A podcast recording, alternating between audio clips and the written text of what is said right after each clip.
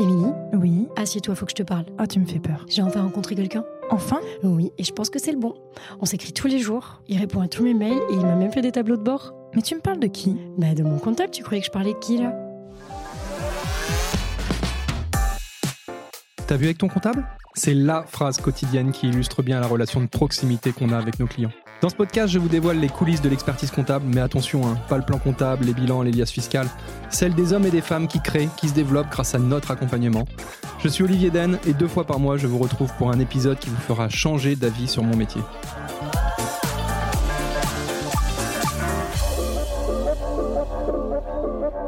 on n'a pas deux fois l'occasion de faire une bonne première impression. Je suis sûr que vous avez déjà entendu cette citation au moins 100 fois et les cabinets d'expertise comptable n'échappent pas à cette règle. Alors qu'il s'agisse d'acquisition ou de fidélisation de nouveaux clients ou encore du recrutement de nouveaux collabs, les experts comptables doivent soigner leur image comme n'importe quelle entreprise. Pourtant, c'est quelque chose qui ne s'improvise pas et on n'a pas forcément appris ça dans notre cursus. Alors que vous ayez simplement besoin d'un site internet, de carte de visite ou tout simplement de conseils, je ne peux que vous inciter à aller rencontrer Classe 7, à aller voir Sten et toute son équipe. Ils pourront vous proposer des solutions innovantes et pertinentes. Le gros plus, c'est qu'ils ont une vraie connaissance métier et une vraie maîtrise de notre secteur d'activité. Enfin, si vous savez pourquoi Classe 7 s'appelle Classe 7, peut-être aurez-vous le droit à un petit cadeau de bienvenue. Allez les voir de notre part et vous pourrez bénéficier d'un audit de communication gratuit. Profitez-en et je laisse place à l'épisode.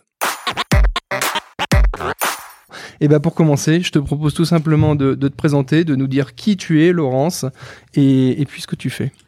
Bonjour, euh, Laurence, j'ai 54 ans. Euh, je suis revenue vivre au Sable d'Olonne il y a une dizaine d'années. Et euh, j'ai d'abord fait des études dans la com et le marketing.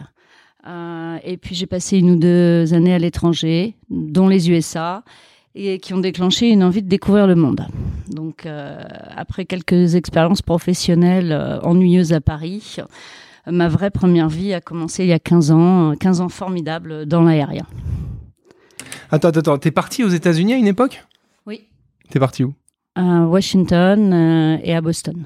D'accord. Et alors, brut de décoffrage comme ça, pourquoi t'as pas voulu rester là-bas? Parce que la France me manquait. Ouais, mal du pays? Pas le mal du pays, on s'aperçoit quand on est ailleurs des valeurs de son pays. D'accord. C'est vrai que euh, on dit tout le temps l'herbe est plus verte ailleurs. Euh, il y a du mieux aux States, mais il y a aussi du moins bien, quoi. Il y a du moins bien encore plus aujourd'hui. Ouais, il paraît, hein, il paraît que les, inégalités notamment continuent de se creuser. C'est énorme. Ah oui, bah, tu parais euh, là, ça, ça paraît quelque chose d'évident pour pour toi que Dis-moi un peu plus, parce que c'est vrai que les, auditeurs, nous, on est euh, surtout du franco-français, et c'est vrai que des fois, euh, l'ouverture sur le monde, euh, c'est ce qui peut manquer, et ce qui peut justement nous, nous permettre des fois de mieux apprécier ou de mieux comprendre certaines choses. Quand on vient en tant que touriste, on visite des endroits euh, formidables, euh, Venice Beach, New York, Big Apple, tout ça. Et puis après, tout autour, il y a les grandes banlieues qui sont d'un désespoir euh, total. Même si on va, par exemple, si on va à Las Vegas, que aller à Las Vegas, c'est comprendre la démesure américaine, mais c'est aussi comprendre cette pauvreté et ces gens perdus. Voilà. Mm. Je trouve qu'il y a un côté des fois très déprimant aux États-Unis quand on enlève les, belles lumières. C'est vrai que surtout pour euh, reprendre l'exemple que tu cites de Las Vegas, souvent euh, on, y va deux trois jours. Euh, tu vois justement tous les strass et les paillettes, les shows et tout ça. Et, c'est vrai que la vie quotidienne, la vraie vie entre guillemets, tu, passes peut-être à côté quoi. Elle est, elle est horrible. Les gens ils sont parqués dans un espèce de désert. Et puis il y a ceux qui travaillent jour et nuit. Et puis ceux qui vont se perdre dans les casinos. Ok, sur ces bonnes paroles, je te laisse, euh, je te laisse poursuivre euh, un petit peu et dire donc justement une fois que tu es rentré en France, euh, comment tu as, bâti ton, ton parcours professionnel? Ben, J'ai voulu travailler dans l'aérien, donc c'est-à-dire être hôtesse de l'air pour parcourir le monde. La, dernière chose que je voulais étant jeune, c'était être dans un bureau du matin au soir. Bon, après on change en vieillissant. Et il y a eu la guerre du Golfe, donc ça a été un petit peu difficile parce que les compagnies ne recrutaient pas. Et puis par chance, j'ai pu rentrer chez Corsair et là j'ai vécu 15 ans euh, inoubliables. Mais j'étais jeune, sans enfant et sans conjoint. Ouais, tu vois, ça c'est vraiment en plus un, comment dire un, frein qu'on a beaucoup euh, vis-à-vis de notre profession. Tu vois, les jeunes, en effet, ils disent tous euh, ah ben moi, de toute façon, il est hors de question de rester toute la journée derrière un ordinateur dans un bureau. je veux voir des gens, je veux faire des trucs différents et tout. Et c'est vrai que le métier d'expert comptable et de comptable là-dessus a ce stéréotype que on est toute la journée derrière son bureau et derrière son ordi. Et en fait, un petit peu, mais pas franchement. Et en fait, plus tu avances dans le métier, plus tu es au contact du client et plus tu sors et plus, euh, et plus je dirais, le, le métier euh, révèle toutes ces parties euh, intéressantes. Mais en fait, en tout début de carrière, vis-à-vis des jeunes, on a ce stéréotype qui nous dessert parce que les gens, les jeunes vont aller beaucoup plus naturellement vers, vers des métiers du loisir, du sport, du marketing, en pensant que, sauf que tu as des mecs qui travaillent dans le sport et qui sont toute la journée derrière leur ordi. Hein. faut le aussi. Bon, je te laisse poursuivre. Puis euh, il y a eu les attentats aux États-Unis en l'an 2000, ça a mm. changé énormément le paysage aérien, donc euh, l'insécurité. Moi j'ai vieilli, j'avais envie de fonder une famille et puis aussi j'avais envie de devenir euh, autonome et de créer, d'innover. Donc j'avais plus envie de servir les gens dans l'avion et j'avais envie de faire quelque chose. Donc après, bah, là j'ai créé une première société où j'ai fait de l'événementiel euh, en proposant euh, des événements dans des lieux atypiques et éphémères à des entreprises. Tu as fait ça à quelle période? En 2002, 2003. Alors, sans vouloir te, jeter des fleurs, euh, te lancer des fleurs, c'était plutôt précurseur quand même à l'époque, ça? Euh, je pense, ouais. Ouais. Est-ce que t'es pas arrivé un peu trop tôt, peut-être d'ailleurs? Je sais pas, je me suis pas posé la question. C'était c'était juste un peu chronophage à Paris. Euh, et, c'était à Paris? Oui, c'était à Paris. Ouais, donc à Paris, c'était peut-être un peu moins avant-gardiste qu'ici. Parce que nous, il faut savoir aussi que la zone des sables, enfin, t'es bien placé pour le savoir, ça s'est beaucoup, beaucoup développé économiquement. Et c'est vrai qu'on peut envisager des choses aujourd'hui euh, qu'il y a 20 ans, euh, tu te disais, mais c'est quoi cette hurluberlu Il n'y a, y a, pas de place pour ça au Sable d'Olonne, quoi. Or, les événements entreprises, les lieux atypiques, les lieux insolites, les, les, les, les locations saisonnières, tout ça, ça s'est vachement euh, développé aujourd'hui. Et c'est vrai qu'il y a 20 ans, c'était pas la même. Mais à Paris, par contre, c'était. oui, c'était le début. Puis ma première idée au départ, et je rigole quand je vois, il y en a plein au Sable d'Olonne maintenant, c'était de faire une conciergerie d'entreprise. Oui, bah voilà. T'es en plein dedans. Mais maintenant, il y en a plein. Et voilà. Hum, hum. D'ailleurs, le marché est assez euh, chargé, pour pas dire saturé. Et, ce qui est marrant, c'est que sur tout ce qui est conciergerie, alors plus particulièrement sur euh, la location meublée, etc., j'ai euh, j'ai une satisfaction client, qui est pas au top, quoi. Donc ça veut dire qu'il y a, enfin les, les, gens ont à chaque fois l'impression de de payer trop cher pour ce qu'ils ont, quoi. Tu vois, moi qui suis un fervent défenseur du rapport qualité-prix, alors on y reviendra justement sur sur ce que tu fais aujourd'hui, vos produits et tout ça. Euh, je pense justement qu'en conciergerie, il y a, y a quelque chose à faire parce que j'ai encore quasiment aucun bailleur qui m'a dit ouais ma conciergerie c'est le top du top, euh, le rapport qualité-prix est imbattable quoi. à chaque fois, ils ont l'impression de payer trop cher pour ce que c'est. Ils disent, ouais, il fait juste la remise des clés, euh, machin. Être au service du client, c'est un, un métier. Mm. Donc, mm. ça s'invente pas. Ok. Euh, dis-nous alors comment tu... Après, euh, ben, il y avait l'appel de la mer parce que en fait, moi, je suis originaire des Sables d'Olonne et à chaque beau jour, euh, j'en pouvais plus d'être à Paris. J'arrêtais pas de le dire à mon conjoint, il faut qu'on retourne vivre au bord de la mer. Et puis, ben, un jour, c'est ce qu'on a fait. Voilà, on a fait le grand bond en avant à, la quarantaine. On est arrivé ici et avec rien. Voilà, on a tout recréé. Et puis c'est là où euh, bah, Kesprof est né sur un coin de table. D'accord. Là aussi, je me permets, tu es assez euh, précurseur aussi, parce que c'est vrai qu'on voit un débarquement de Parisiens et encore un petit peu plus depuis le Covid. Euh, toi, tu es arrivé euh, largement avant cette vague, quoi. Ouais, mais c'était une évidence. Ouais. Bon alors Caseproof justement, comment comment est venu Explique-nous un petit peu ce que c'est comme comme marque, comme concept, comme produit, et, dis-moi un peu comment vous en êtes venu là. Alors, euh, j'ai un conjoint qui a plein d'idées à la minute. Après, c'est avoir des idées qui servent à quelque chose. Et il est très, très, très précurseur.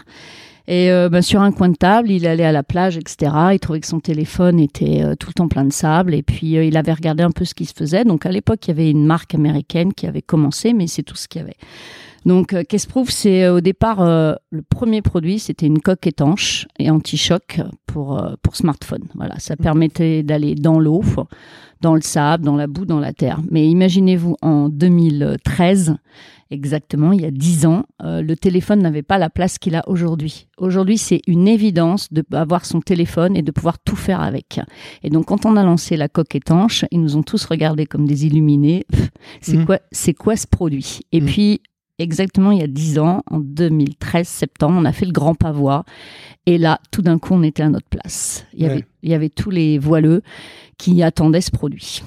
Ça me parle et c'est vrai que euh, alors moi on, se connaît un petit peu mais je, je sais pas si tu connais mon, mon côté geek. Euh, c'est vrai que moi quand j'étais euh, quand j'étais à l'école de commerce à Angers en parallèle de mes études j'animais un petit forum internet de de tests de de, de smartphones. Enfin à l'époque il y avait même pas de smartphone, c'était ce qu'on appelait les PDA, tu les Personal Digital Assistant. Donc je faisais des tests, machin, et j'avais tout le temps des, des, super produits. Et c'est vrai que je me, je me replonge à l'époque. Autant on avait des fois des housses pour les PDA.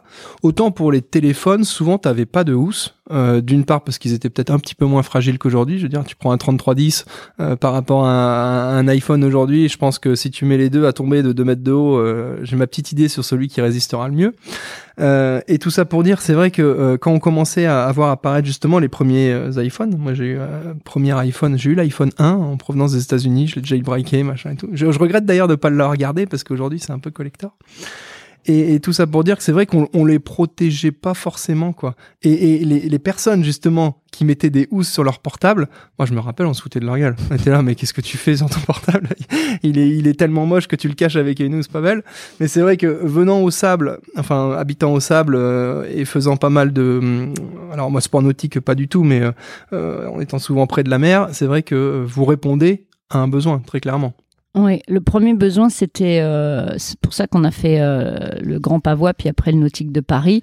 Euh, le premier besoin, c'était les, gens qui pratiquaient euh, des sports nautiques ou qui travaillaient dans le nautisme. Mais en fait, rapidement, avec l'évolution des smartphones, en fait, ça a été euh, d'abord tous les sports et tous les métiers. Parce qu'aujourd'hui, le téléphone comme les tablettes, c'est devenu un outil de travail avec euh, des solutions euh, aussi bien pour des ingénieurs, des architectes, le BTP, etc. Donc aujourd'hui, on travaille plus avec des professionnels qui ont besoin de protéger leur flotte de tablettes et de téléphones que même avec des, des particuliers qui font du sport. Et, et... Euh, Ouais, vous, vous, faites à la fois de, du portable, mais pas que. Il y a également, euh, justement, tu, tu parlais de, de, de, tablettes et de PC. Vous bossez un petit peu ces produits-là aussi les ou PC, pas les tablettes énormément. Ouais. Et puis après est venu se greffer les accessoires parce que les gens, comme ils veulent emmener leur téléphone partout ou leur euh, tablette, et vous n'avez pas un truc pour courir, vous n'avez pas un truc pour le mettre sur le bateau, vous n'avez pas un truc mmh. pour le mettre sur le camion. Donc on a développé d'autres solutions à côté pour pouvoir en plus utiliser le téléphone ou la tablette euh, selon votre, euh, votre activité professionnelle ou perso. Ouais. Alors, bah, je, je vois euh, le concept et le produit euh, sans aucun jugement de valeur me paraît euh, relativement simple. Après, tu vas certainement me contredire, mais moi surtout la question qui me vient tout de suite à l'esprit, c'est comment se faire un nom, comment se faire une place dans un marché où tu as l'impression que dans n'importe quel magasin, tu vas chez Leclerc Culturel ou Darty ou machin, tu as, as, un rayon de 15 mètres avec des housses, quoi et des protections. Comment euh, comment faire son trou et comment Alors je sais pas si à l'époque quand tu as commencé il y avait autant d'acteurs. Euh, dis-nous un petit peu comment tu as vu euh, l'évolution de ce alors au départ, il n'y avait qu'une marque américaine, c'était un marché de niche quand on a fait la coque étanche anti-choc, parce qu'aujourd'hui, il y a quand même beaucoup de coques anti-choc, mais il y a très peu de coques étanches. Oui, donc, donc, déjà, vous, votre produit, euh, il est positionné euh, étanche. Étanche. Voilà, vous, premier, vous, le... vous allez pas sur de la coque euh, classique. Maintenant, on l'a fait. Si, parce qu'il y a eu une demande. Et en fait, bah, le client, il se dit, ben, s'ils savent faire une coque étanche qui est capable de parcourir le monde sur un bateau, bah, leur coque anti-choc, elle doit être pas mal. Donc aujourd'hui, ben, ça fait 50-50. Donc, euh, au départ, il y avait donc un leader de, sur le marché, l'américain. Et on, puis, peut, on, peut le citer? Il Oui, la, alors il s'appelle Lifeproof. Il était comme ouais. nous. Euh, sur une côte californienne, c'était une petite boîte. Euh, et puis eux, ils ont été rachetés par le leader de la coque mondiale, euh, Otterbox. Et aujourd'hui, euh, Lifeproof a été absorbé par Otterbox. Ok. Et vous n'avez pas été embêté? Euh, par le non mais alors euh, tu... par le nom non ouais. pas du tout. Ah, non, je, tu, je... tu, savais que j'allais venir là-dessus. ouais, on a surfé un peu sur euh, c'était un peu culotté mais ça a bien marché. On a un peu surfé sur ce nom. Il fallait façon un nom un peu anglophone ça plaît bien aux gens. Et puis le, notre slogan c'était case proof the, the, proof is in the case. Donc et ça plaisait bien aux gens. Puis au début c'était un peu ambigu life proof case proof ils savaient pas trop qui était et ça faisait boîte internationale bon. mais les comment dire les, les les euh, litiges, les, euh, les, actions en justice pour euh, faire retirer des noms et tout ça, c'est vraiment comment dire, un- non seulement un truc de spécialiste, mais très très rigoureux. Je lisais justement un article hier euh, dans, dans le domaine du viticole et dans le champagne, quoi, où tu avais un groupe de, de, viticulteurs champenois qui avaient euh, attaqué euh, des ricains, qui avaient fait un pseudo euh, qui s'appelait Champagne, Champagne, mais tu vois, à Yen, machin. Ils sont allés loin en justice et au final ils ont perdu hein, le produit. Il a continué de, pouvoir être commercialisé et, comme quoi, même si dans le Enfin, dans, dans l'esprit, tu te dis, attends, il se fout de ma gueule, euh, champagne, champagne, euh, là, c'est carrément de l'usu- de l'usurpation et de la tromperie pour le consommateur, bah, t'es pas sûr de gagner en justice, quoi. C'est vrai que là, là, vous avez pas eu de, Non. de démêlés judiciaires, quoi, quel qu'il Aucun. Ok. Aucun. Super, donc de la coque étanche, de la coque euh, anti-choc, c'est quoi votre euh, votre credo Comment, euh, je, me- je me- je me répète, mais comment vous vous taillez vos parts de marché Alors, au début, on s'est fait connaître sur les salons. On a fait beaucoup de salons, Notice, BTP, etc., pour se faire connaître auprès des distributeurs et revendeurs. Et puis, on a lancé en même temps, au départ, notre site Internet. Puis, il y a 10 ans, Internet, c'était pas ce que c'est euh, aujourd'hui. Donc, euh, on avait une grande part de marché avec euh, les revendeurs et les distributeurs. Il a fallu se montrer euh, pendant plusieurs années pour qu'ils vous fassent confiance, que quand vous voyez un nouvel acteur, euh, euh, ils ont du mal à, vous faire confiance. Et puis, ben, en fait, aujourd'hui, Caseproof, c'est devenu une, comment dire, une comment dire, une marque avec un gage de qualité aussi bien auprès des, des B2C que des professionnels. Voilà, parce qu'en France, on, on s'est fait un nom, voilà, 10 ans, 10 ans d'expérience. On a équipé euh, l'armée, les pompiers, les navigateurs qui font le tour du monde, euh, pour ne pas citer le vent des globes. Voilà, donc euh, Ça, c'est intéressant. J'ai deux questions qui me viennent. Je, voulais revenir sur l'histoire des, des navigateurs et des, des gens, l'armée qui vous font confiance, etc. Il y a une boîte, euh, il y a une boîte locale que je citerai pas, mais que tu connais certainement, tu vas tilter, qui, qui fait de, de la ration alimentaire euh, pour sportifs et ou gens de l'armée. Et c'est vrai que ça, c'est quand même euh, euh, aussi une, une belle source potentielle, alors non seulement de business, mais également de notoriété et puis de euh, comment dire ça, de, de street crédibilité, quoi. Parce que tu te dis, euh, ah bah les mecs de l'armée, euh, ils bouffent ça, ils tiennent, euh, ils tiennent la maraille quand même. Euh, ça doit être bien pour euh, moi qui suis un peu sportif et tout ça. Et là, c'est pareil. Si tu te dis, euh, bah les mecs de l'armée, ils utilisent les coques euh, Caseproof pour euh, pour protéger leur matos, euh, clairement, ça doit le faire pour moi aussi, quoi. Oui, c'est un bon, c'est un bon retour euh, pour euh, après persuader d'autres professionnels. Et... L'armée joue là-dessus d'ailleurs dans le cadre des négos? Est-ce Non. qu'ils disent non, non? Pas du tout. Non. Parce qu'ils pourraient très bien te dire, non mais attends, euh, si jamais je te prends 100 000 coques et que j'équipe mes gars, euh, je sais pertinemment que tu auras une retombée business. Non, mais la, la- Mais l'État est pas bon en égo. le truc le plus sympa qu'on a fait euh, au début de Caseproof, c'est quand on a été appelé par Canal+, qui avait lancé la, la VOD, euh, et qui voulait montrer qu'on pouvait voir ça partout quand on voulait, 7 jours sur 7 et n'importe où, c'est-à-dire même sous la douche. Donc ils cherchaient une coque de tablette et ils ont, on était en concurrence avec l'américain et c'est nous qui avons eu le marché. Et donc il y a eu, euh, ça s'appelait Sh- Showerbox Mhm. by Canal+. Et là, ça a été un beaucoup de notoriété. On voyait donc la coque euh, Caseproof euh, sous la douche. Vous pouviez regarder donc votre VOD partout où vous voulez, même sous la douche. Euh, en matière de distributeurs et de revendeurs, euh, alors euh, vous passez par qui? Quel- Comment ont été les négos? Et euh, est-ce que vous faites de la vente en direct? Euh, oui, alors on a, on un peu, distribue un peu partout dans le monde. On a des revendeurs individuels, on a un distributeur allemand. Depuis peu, on s'est mis aussi sur les marketplaces, même si on n'était pas, pas très fan. Et puis, on a un site e-commerce. Après, il y a des entreprises euh, qui nous appellent en direct euh, pour équiper leur flotte. Il y a même certains qui nous appellent avant d'acheter leur tablette ou leur téléphone pour être sûr qu'il Mhm. existe une coque durcie ou étanche pour protéger leur euh, matériel. Ouais. Ouais, alors en, en termes de, on, on y reviendra, mais en termes de, de gestion comptable, et relation avec l'expert comptable, pour le process vente, c'est pas évident, quoi, parce que tu as plein de sources différentes, c'est-à-dire que tu as des ventes où, où tu vas vendre à des distributeurs qui eux-mêmes vont revendre, tu as des ventes en direct sur ton site e-commerce, tu as des ventes sur les sites partenaires via la marketplace, euh, plus peut-être euh, autre chose que, j'aurais zappé. Euh, en termes d'organisation comptable, alors on y reviendra, hein, mais je te pose la question tout de suite. Qui se charge de ça et de gérer ça au niveau administratif Parce que là, euh, C'est pour ça qu'on en reparlera sur la. On a changé de comptable pour avoir quelqu'un euh, adapté euh, à nos besoins. Mais le truc où il s'arrache le plus les cheveux, c'est les marketplaces. Et quand tu dis on a, on a changé de comptable, euh, on a changé de comptable en interne ou tu as changé d'expert comptable ou les deux Est-ce que tu as quelqu'un en interne qui est préposé à ça? Euh, Non. Non, donc donc c'est le comptable ou l'expert comptable euh, qui s'en occupe. Oui. Ouais, donc il doit, il doit avoir pas mal de taf. oui, mais il est bien. ah bah de toute façon on pourra le citer là-dessus. Je veux dire, on n'est pas sur. Euh, euh, alors là-dessus, je te mets tout à fait à l'aise. Hein, donc pour resituer les choses pour ceux qui n'auraient pas compris, Laurence n'est absolument pas cliente du cabinet Belle et, et, peu importe, on est très content de l'accueillir aujourd'hui pour qu'elle raconte son histoire. On cherche pas à, à, savoir si ça se passe très bien, moyen ou pas bien avec ton expert comptable. On cherche juste à à comprendre l'intérêt justement de l'expert comptable pour l'entrepreneur, voir comment toi tu as organisé ta relation avec lui, entre autres, euh, parce qu'il y a, différentes, d'où ma question en fait, il y a différentes euh, modes d'organisation avec l'expert comptable. Tu as certains entrepreneurs en fait qui euh, ont une comptable ou une RAF en interne, une responsable administrative et financière, et donc ils font quasiment tout tout seul.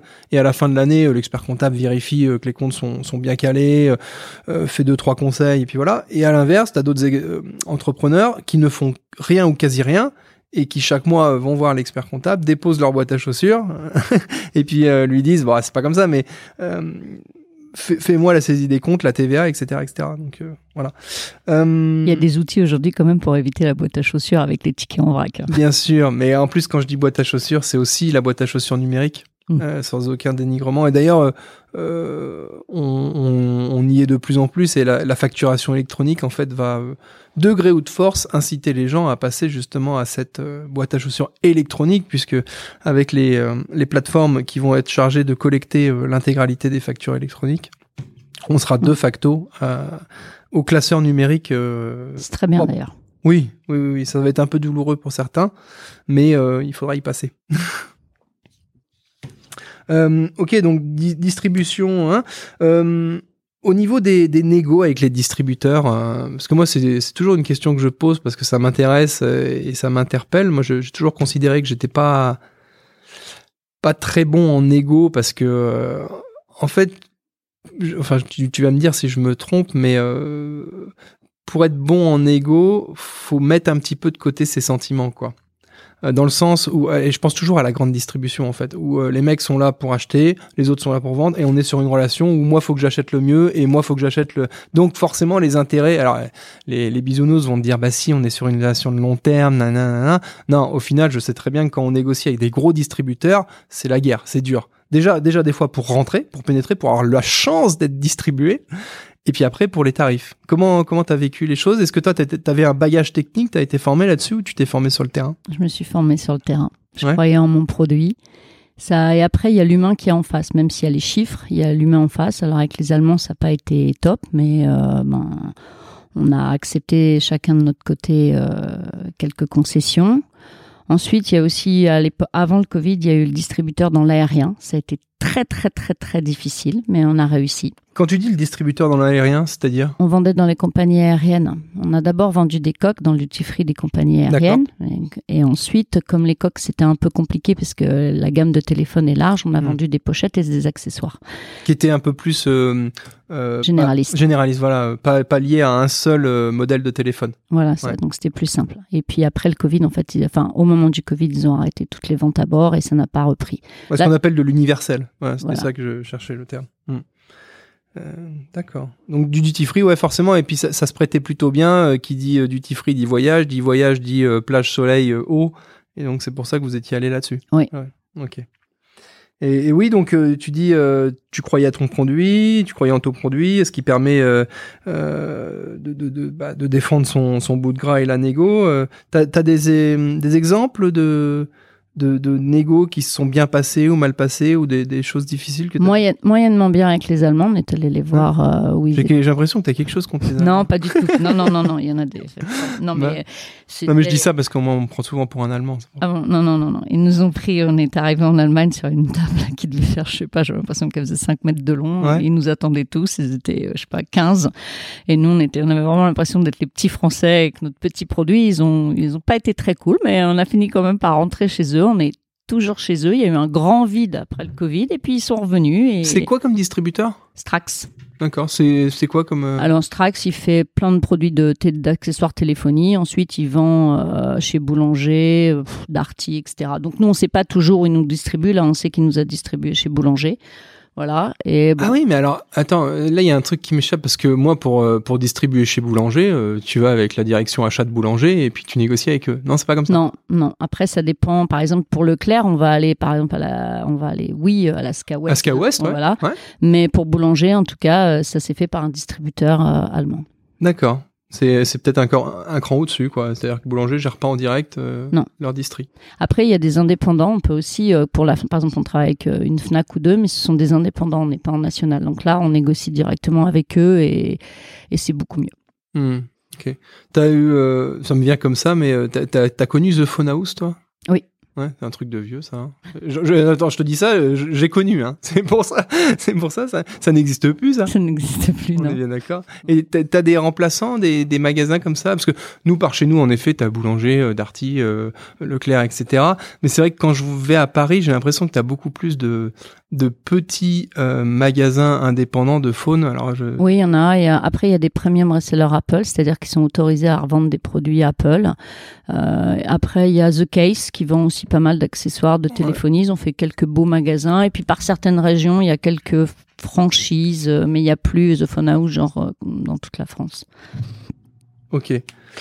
Euh, Après, il y a les magasins de téléphonie, enfin, euh, euh, plutôt SFR, Orange, qui ont, Oui. man- voilà, euh, d'opérateurs téléphoniques Ouais. maintenant. C'est eux un peu qui ont pris le pas sur des The Phone House et qui vendent des accessoires euh, de téléphonie. Et là, justement, euh, t'es amené à négocier avec, euh, avec la direction achat de, des, des différents Alors, on a- opérateurs? Bah, avec notre distributeur, toujours, c'est lui qui travaillait avec euh, Orange. Euh, On a été en compétition avec un, bah, c'était LifeProof à l'époque, et c'est LifeProof qui est passé. Mais ça, c'était avant Covid. Et alors, Quand après, tu dis avec notre distributeur, c'est avec les Allemands ouais, avec les Ouais, Allemands. ok. D'accord. Ouais, donc en effet, c'était un rendez-vous où il fallait pas se louper, quoi. Non. Ok. Euh, avant de passer un petit peu sur la, la relation avec l'expert comptable et puis l'aspect plutôt, plutôt entrepreneurial de tout ça, euh, je me suis toujours interpellé, euh, je suis toujours interpellé sur les, les, gens qui, comme toi, euh, bossent avec les, euh, donc les téléphones portables et etc. et les futurs vins. Comment tu fais pour avoir, euh, pour être en mesure de produire euh, des produits, je dis n'importe quoi pour l'iPhone 15. Tu vois, l'iPhone 15 il n'est pas encore sorti. Euh, comment tu fais pour être dans le timing? Euh, Explique-moi un peu tout ça. Alors, je vais. Alors, c'est pas moi l'experte, c'est mon associé, mais voilà. Euh, il fait ce qu'ils appellent être TTM, un time to market. Oui. Donc, il faut savoir que ça y est, l'iPhone 15, il est prévu. Il n'y a pas 15 000 usines qui vont le fabriquer et il n'y a pas 15 000 tailles d'écran. Donc, pour la coque anti-choc, on pourra la sortir avant. On aura les, les dimensions, etc. Puisque mon associé travaille directement euh, en R&D avec eux. Par contre, pour la Quand tu dis avec eux, avec l'usine, avec, Avec les- Apple, avec- avec, avec les usines qui fabriquent. Les, les iPhone 15 qui s'appellent pas forcément usine Apple. Il faut savoir qu'en Asie, vous avez les usines premium et les usines des usines qui copient les autres. Donc pour ça qu'il y a différentes qualités de produits. Pour ça, vous vous demandez pourquoi sur Amazon vous voyez des produits à 10 euros et des produits de marque parfois à 60. Mm. C'est ce qui fait la différence de qualité entre une usine qui a copié d'autres usines et le produit euh, de marque ou premium qui sort des vraies, des vraies usines. Donc là, les tailles, elles seront les mêmes. Par contre, quand on fait une coque étanche, on ne sort pas le moule et la coque étanche avant que le vrai téléphone soit sorti avec des tests avec le vrai téléphone. Pourquoi? Parce qu'une coque étanche est un produit extrêmement technique et après on rencontre des problèmes d'audio ou d'étanchéité. Pour une coque anti-choc, c'est pas grave. Vous pouvez le toute Mm. simple, comme vous voyez, euh, Fantasy, ça a pas de problème. On aura les dimensions, les boutons, tac tac tac, mais pas une coque étanche. Donc la coque, donc euh, ça va être à peu près le 10 septembre que Apple va sortir son iPhone 15, à peu près toujours à peu près pareil. On le sait avant, ça fuite. Mm. Et nous, la coque étanche, elle arrivera en moyenne fin novembre, mi-fin novembre. Euh, J'ai deux questions. Euh, au niveau de la production, alors euh, comment vous gérez ça? Qui fait ça? J'imagine que c'est pas toi dans ton atelier qui, qui Non, c'est en Asie. On a des collaborateurs en Asie depuis maintenant une dizaine d'années. On travaille, on a réussi maintenant à travailler en flux tendu, ce qui est très compliqué parce qu'avec les, en Asie, il faut faire des énormes volumes. Sauf que, eh bien, les téléphones, euh, l'obsolescence, elle, arrive rapidement. Donc, c'est d'être capable de décider, tac, le 14, tac, je fais une grosse production et puis je commence à diminuer le 13, le 12, le 11. Et voilà, c'est de ça, de gérer ça pour pas qu'ensuite les coques, elles nous restent sur les bras. Parce qu'une pochette étanche, c'est pas grave, comme on a dit tout à l'heure, c'est universel ouais. et ça peut durer 10 ans. Mais on Euh, a appris depuis à gérer ça. Très clair. Euh, j'ai- plein de questions qui me viennent euh, en même temps. tu me parles alors euh, de collaborateurs euh, en Asie. Euh, quel statut ils ont euh, Qui sont ces collaborateurs Euh, euh, Est-ce que ce sont des salariés de chez toi? Est-ce que ce sont des expats qui sont indépendants là-bas? Non, c'est directement des, des Asiatiques qui travaillent avec les, les usines qu'on a rencontrés il y a quelques années. Et puis bah, maintenant, euh, c'est comme s'ils étaient dans la pièce d'à côté. A... C'est vrai, vous avez vraiment euh, Ah ouais, des, Ah une collaboration archi fluide avec eux. Ah oui, archi fluide. Ça, euh, en anglais, j'imagine. En anglais. Et- de et- préférence écrite, comme ça on se trompe pas. Ouais. Et en fait, donc, donc eux, ce sont des gens qui sont spécialisés justement en euh, accompagnement d'entrepreneurs français ou, ou d'autres pays pour les aider à, à- à faire produire en Asie. Eux, ils sont sur place, ils, ils ont des relations avec des usines et puis. euh, Où ils travaillent des fois directement dans l'usine. Alors certains travaillent directement dans l'usine et d'autres ont créé leur boîte. Donc un de nos principaux collaborateurs a créé, travaillé dans une usine au début quand on l'a connu. Et puis euh, c'est pour ça qu'on a une grande fidélité ensemble parce qu'en fait il nous a demandé après si on le suivait. Il a créé sa propre boîte yes. et il a dit euh, est-ce que vous me suivez? Et donc on a fait ça et c'est un collaborateur vraiment formidable. Cool. Euh, et lui, lui, il se rémunère. Comment il se rémunère, lui? Il prend des commissions sur les... Sur les volumes demandés? Oui. Sur les volumes euh, mis en production. Non, il travaille le plus avec des Américains. Parce que nous, les Français, on reste tout petits. C'est un petit marché, bah Oui, oui. c'est un tout petit Ouais, bien sûr. Euh, ok, avant de passer sur la partie euh, gestion expertise comptable, euh, j'avais une dernière question euh, produit. Euh, je crois l'iPhone, depuis quelques générations maintenant, ils sont devenus waterproof en partie quoi. Est-ce que ah, ça te fait rire un peu? Oui, oui, oui. ah, J'imagine, j'imagine que le waterproof d'origine, euh, c'est pas un waterproof euh, caseproof quoi.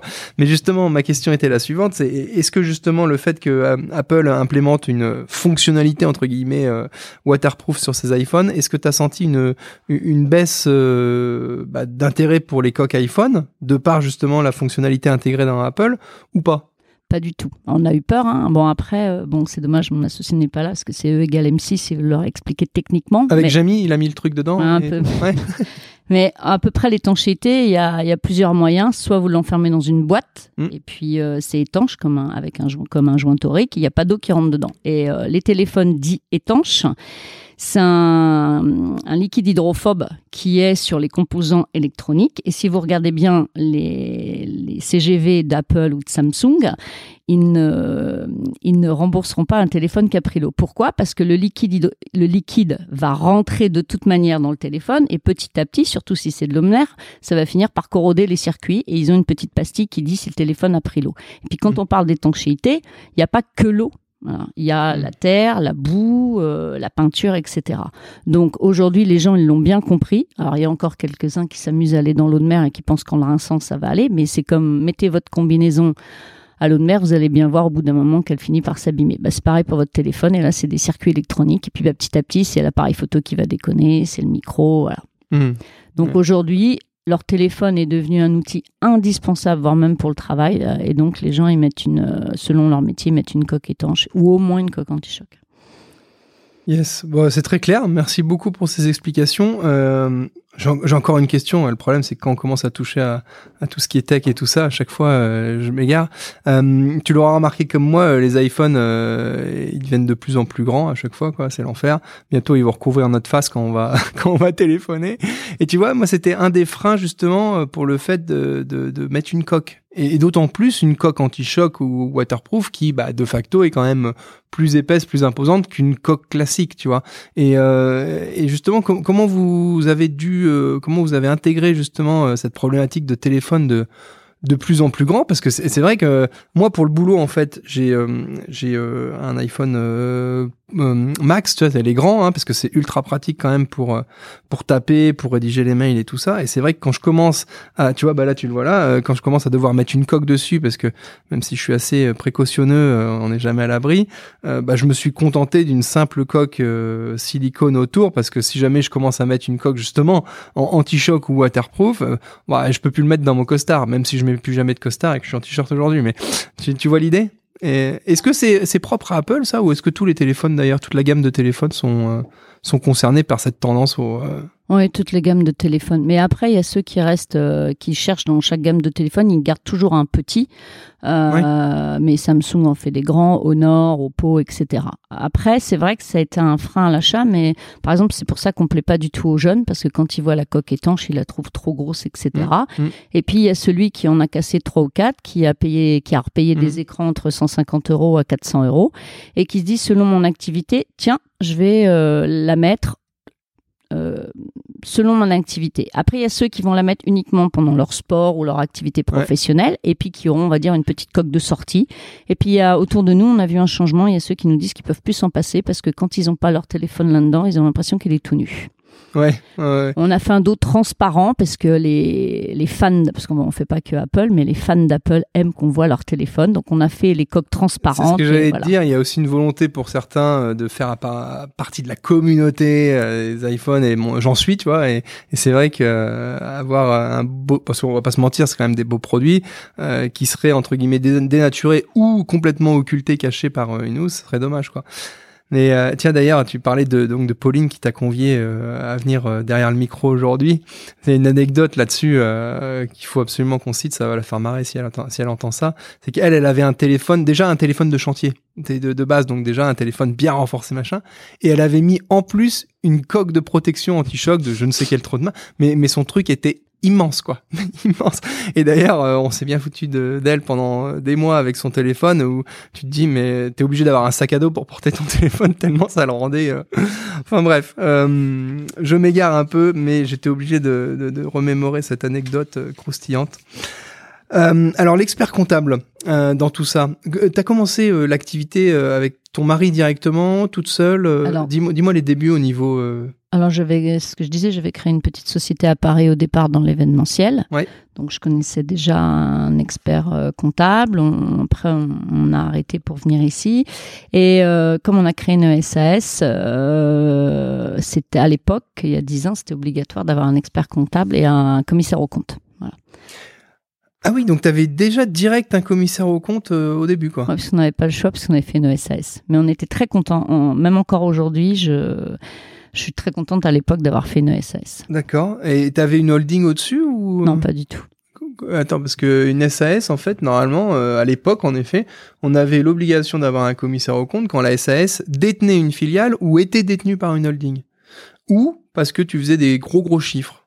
Non, parce qu'on pensait euh, peut-être faire venir des investisseurs, chose qu'on n'a Ouais, pas fait pour finir. Ok. Ok, je te, je te laisse poursuivre. Donc ça, c'était à Paris. Donc je disais qu'on a eu trois experts comptables. Le premier parce qu'on était à Paris. Et quand on a déménagé, ben on a, ça devenait de moins en moins pratique d'être loin. Donc on a pris un autre expert comptable ici. Et puis là, on a fait un changement dernièrement. En fait, avec l'évolution de, notre société, on s'aperçoit que l'expert comptable qu'on avait n'allait pas parce qu'on est quand même très spécialisé e-commerce, marketplace. Mm. Et l'expert comptable qu'on avait nous disait vraiment qu'il n'y connaissait rien. Donc on a. Ça a le mérite d'être clair. Oui. Et d'être transparent. Oui. Non mais c'est vrai, on, on- tu vois, euh, c'est un peu le, la spécificité aussi, enfin pas que, mais du métier d'expert comptable. Ce que je dis tout le temps, c'est que on peut pas être spécialiste de tout dans notre métier. Et celui qui te dit, euh, moi je connais ou je maîtrise tout, euh, c'est soit un mytho, euh, soit un surhomme, quoi.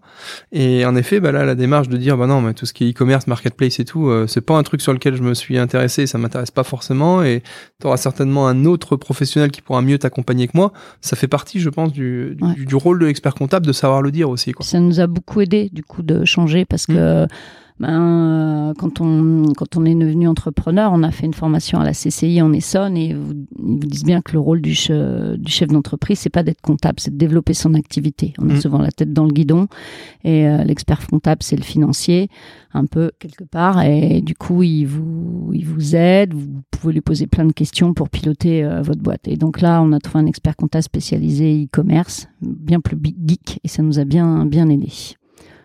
Comment tu l'as trouvé?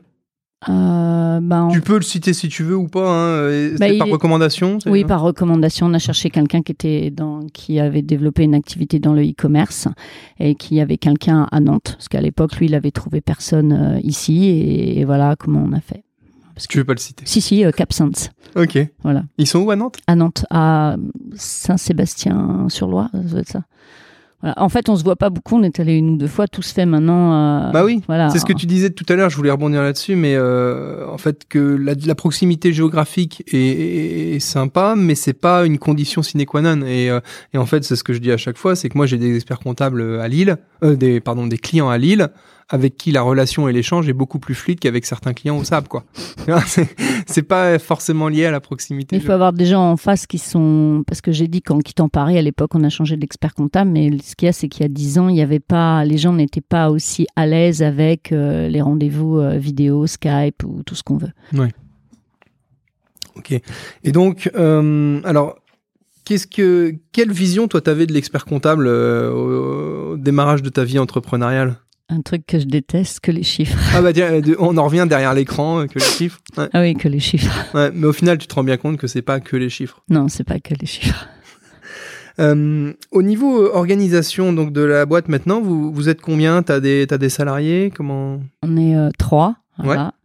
On a une chargée de com, euh, com marketing, et puis on a mon associé qui est vraiment spécialisé dans la R&D, et puis euh, et puis moi, euh, je suis plus dans l'administrative et, et la relation client. Ok. Vous êtes toujours en SS Oui. Ok. Mhm.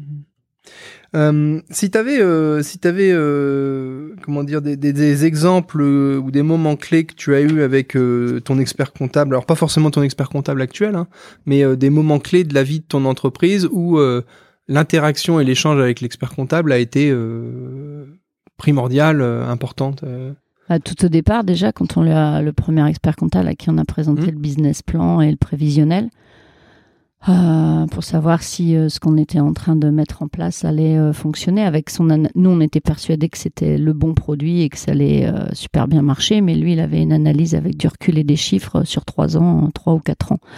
Donc, et c'était bien aussi qu'il nous fasse apparaître les freins ou les problématiques qu'on risquait de, de rencontrer Ça, c'était au tout début. au tout début. Euh, C'était euh, avant ou après la formation CCI euh, Après. après? Donc pendant la formation TCCI, ils t'ont un peu accompagné à faire ton euh, ton business plan et derrière, vous avez levé des fonds auprès de banques au début? Ouais. Non. Donc le prévisionnel, il était vraiment pour vous pour voir un peu où vous alliez plus que pour aller justement euh, solliciter un emprunt. Ouais. Et euh, et quels étaient justement les les euh, les quelques points sur lesquels l'expert comptable a mis le doigt et il vous a dit euh, non mais là attention, vous avez pas pensé à ça ou parce que tu me disais justement avant que l'expert comptable, il t'avait un peu, dans le cadre de ce business, business plan, attiré l'attention sur des choses auxquelles vous, qui êtes vraiment dans le métier, vous auriez pas pensé. Bah, pas mal de choses. Les, les, les, les charges, par exemple, euh, Mhm. c'était pas euh, on vend un produit euh, 60 euros, même s'il nous a coûté 10 euros, au final, il faut rajouter plein de charges au- autour et calculer ça pour voir après si la, la boîte euh, peut, peut être rentable. Mhm. Et en fait, au début, on, on est tout frétillant avec nos belles idées, mais on oublie de, de rajouter tout ce qu'il va falloir euh, mettre en place et, pour faire euh, fonctionner euh, la, la boîte. Euh, en- fait, là-dessus, c'est vrai que c'est un, travail qu'on effectue très régulièrement avec les, porteurs de projets.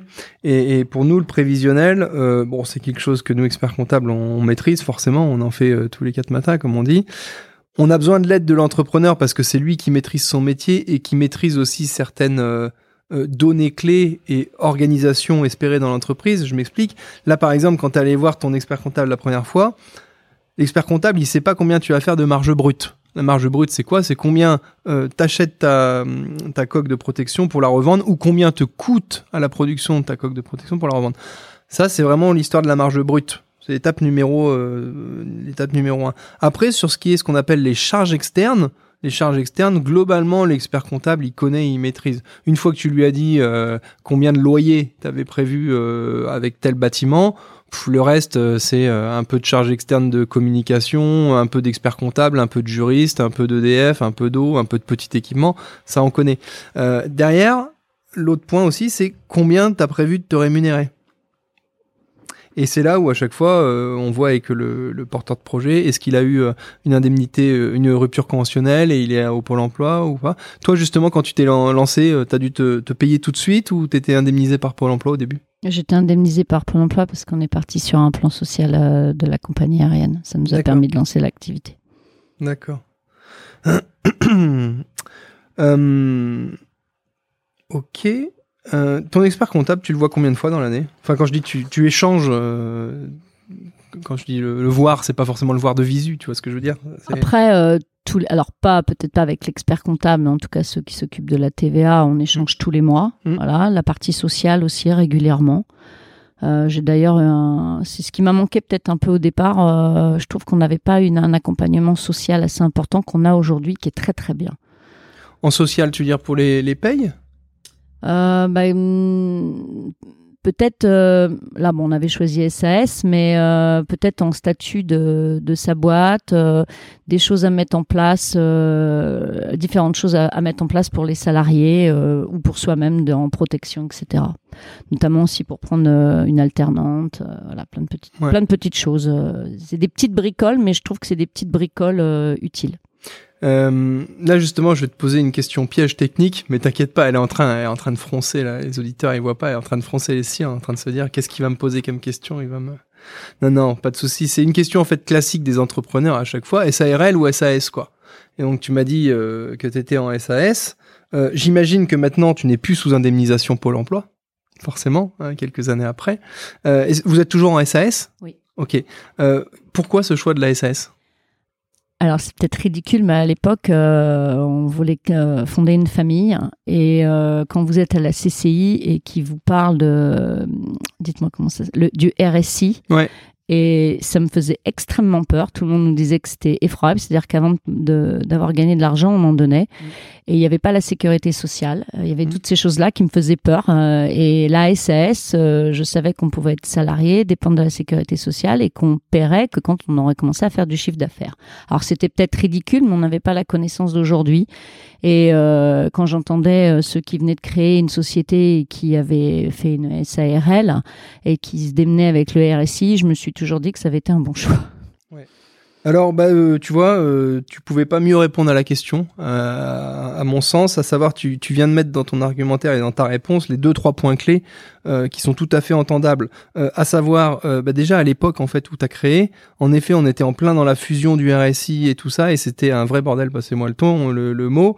Et tu as beaucoup d'entrepreneurs qui se sont fait surprendre avec des régules pas anticipées, etc. etc. Et, et, et c'est vrai que euh, rien que pour ça, euh, et tu en fais peut-être partie, il y en a certains qui ont dit non mais le RSI je veux pas en entendre parler et donc je reste au statut salarié euh, en SAS. Donc ça euh, c'est très clair. Après, euh, maintenant les choses euh, sont globalement rentrées, euh, rentrées dans l'ordre. Et enfin tout ça pour dire que dans le choix que tu fais SARL, SAS et du statut social, il n'y a pas que l'aspect financier des choses. Il y a aussi l'aspect tranquillité d'esprit, vision, etc. Et c'est vrai que souvent, on dit, et c'est vrai, hein, si on s'attache uniquement au financier, la SARL en termes de coût de cotisation sociale va être moins cher euh, que la SAS. Mais par contre, il y a d'autres contre-arguments. Euh, on les, les contre-arguments classiques qu'on a, c'est bon, bah de toute façon, je suis, un, je suis sur un tout petit salaire et puis le, défi, le différentiel ne, ne justifie pas. Ou euh, bah moi, j'ai fait déjà toute ma carrière antérieure en, en, en salarié et donc j'ai envie de continuer comme ça, comme ça à la retraite, et bah je suis euh, avec une pension du régime des salariés et puis c'est classique.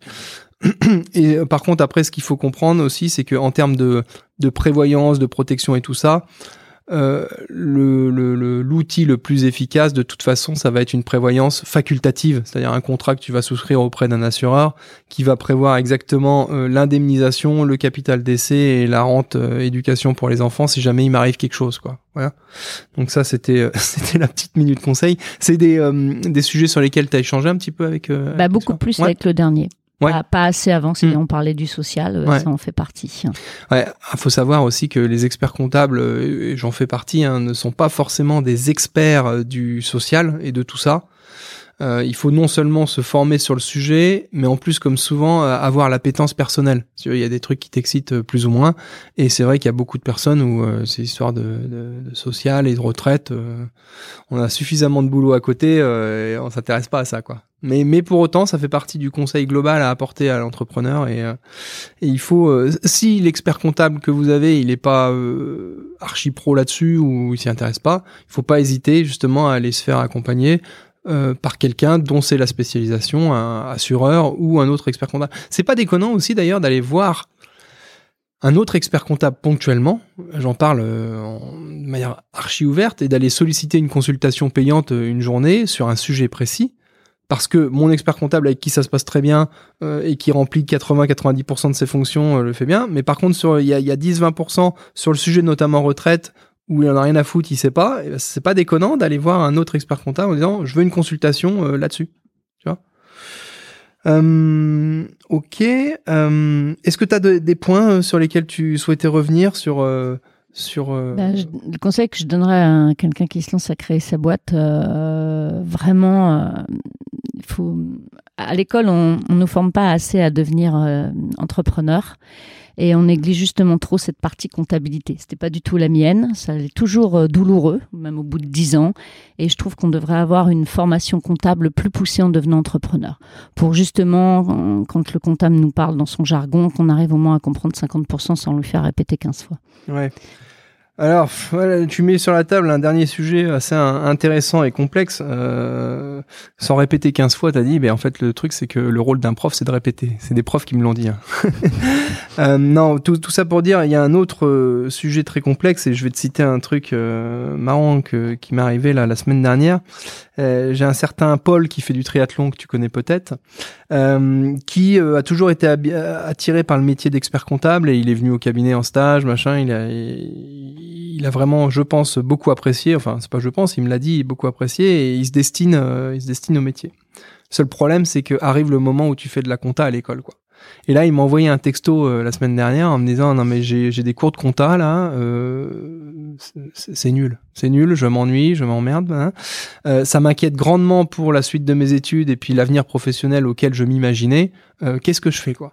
Tu vois, je suis tellement démuni que je lui ai même pas encore répondu. Je lui ai même pas encore répondu parce que bah, je, vois exactement ce qu'il en est. Il a eu un, alors bah, c'est moi le terme, hein, mais un, prof de compta, un pauvre prof de compta qui fait ça depuis 10-20 ans à passer des écritures. Euh, ce qui est archi rédhibitoire et moi d'ailleurs euh, la raison pour laquelle je suis devenu expert comptable c'est parce que j'ai pas fait de compta avant mes 23 ans quoi hein. sinon si j'avais fait de la compta je pense à l'école il y a de fortes chances que j'aurais bâché le truc parce que c'est faut pas se mentir c'est c'est pas très excitant euh, surtout d'un point de vue scolaire et malheureusement, euh, quand on fait ça justement euh, à l'école, en formation scolaire, souvent on ne met pas suffisamment en parallèle ce à quoi ça correspond dans la vraie vie. Et sauf que pour pouvoir faire ça de manière euh, performante, intelligente, intéressante, il faut que ce soit des experts comptables en activité qui le fassent. J'ai cette prétention ou cette vision de dire, voilà, qui de mieux qu'un expert comptable pour aller enseigner la compta à l'école? Parce qu'il va raconter en fait euh, la vraie vie, ce qu'il fait euh, le jeudi, vendredi euh, au cabinet, il va le dire le lundi, mardi à l'école, et c'est d'ailleurs moi ce que j'ai eu en fait à l'école de commerce, j'ai eu des experts comptables en activité qui venaient donner des cours, et c'est la raison pour laquelle je suis devenu expert comptable. Sans ça, ça rien. Et je termine parce que je monopolise la parole, mais le problème c'est qu'en fait des bons experts comptables, bons pédagogues, eh ben déjà c'est dur à trouver et en plus, eh ben, ils vont pas aller donner des cours. Parce que s'ils sont bons, ils vont être accaparés par le boulot, ils vont avoir de plus en plus de clients, et ils vont pas aller s'embêter, passez-moi le terme, pour 30 euh, balles euh, ou 50 balles l'heure à aller donner des cours qu'il faut préparer, qui sont machin. Et donc, en fait, les meilleurs, euh, ceux qui pourraient être les meilleurs profs, ne le sont pas. Ne le sont pas et ne le seront probablement pas, quoi. Sauf vraiment à avoir la foi, une intuition et l'envie ou la et la possibilité. Donc voilà, tout ça pour dire que la compta à l'école, c'est compliqué, quoi. T'as le droit de rebondir hein, là-dessus. Alors, peut-être, euh, c'est pas à l'école. Euh, trop souvent, on pense qu'on a une idée, ça va suffire à lancer euh, l'entreprise et que ça va fonctionner. Ouais, pour monter dans une voiture, il suffit pas d'avoir passé le code, il faut aussi des heures de conduite, qu'elles soient validées ou pas. Je dirais que presque pour monter une boîte, on devrait avoir, je sais pas, comme une espèce de petite certification où on comprend euh, un prévisionnel, un business plan, euh, comment on va piloter sa boîte, euh, quelles sont les charges qu'on va avoir à payer, plein de petites choses. Et souvent, on jette à l'eau sans bouée, et puis souvent, on, va être essoufflé un long moment avant d'avancer. C'est dommage. Et trop d'entrepreneurs, et je pense que c'est aussi pour ça qu'il y a des boîtes qui qui fonctionnent pas ou qui traînent la patte longtemps, parce que le chef d'entreprise n'était pas assez formé à la, en tout cas, comment piloter une boîte au niveau comptable. Ouais, c'est vrai que on, a des fois des stages préalables à l'installation qui sont à la CCI d'ailleurs que tu as que as mm. fait. C'est pas suffisant. Mais c'est pas suffisant exactement. Tu peux pas en fait en cinq jours, une semaine ou même deux trois mois à base de quelques jours par semaine euh, combler entre guillemets une éducation financière, une éducation en termes de gestion qui se construit en fait sur des années, non seulement avec l'éducation des parents et puis les études scolaires.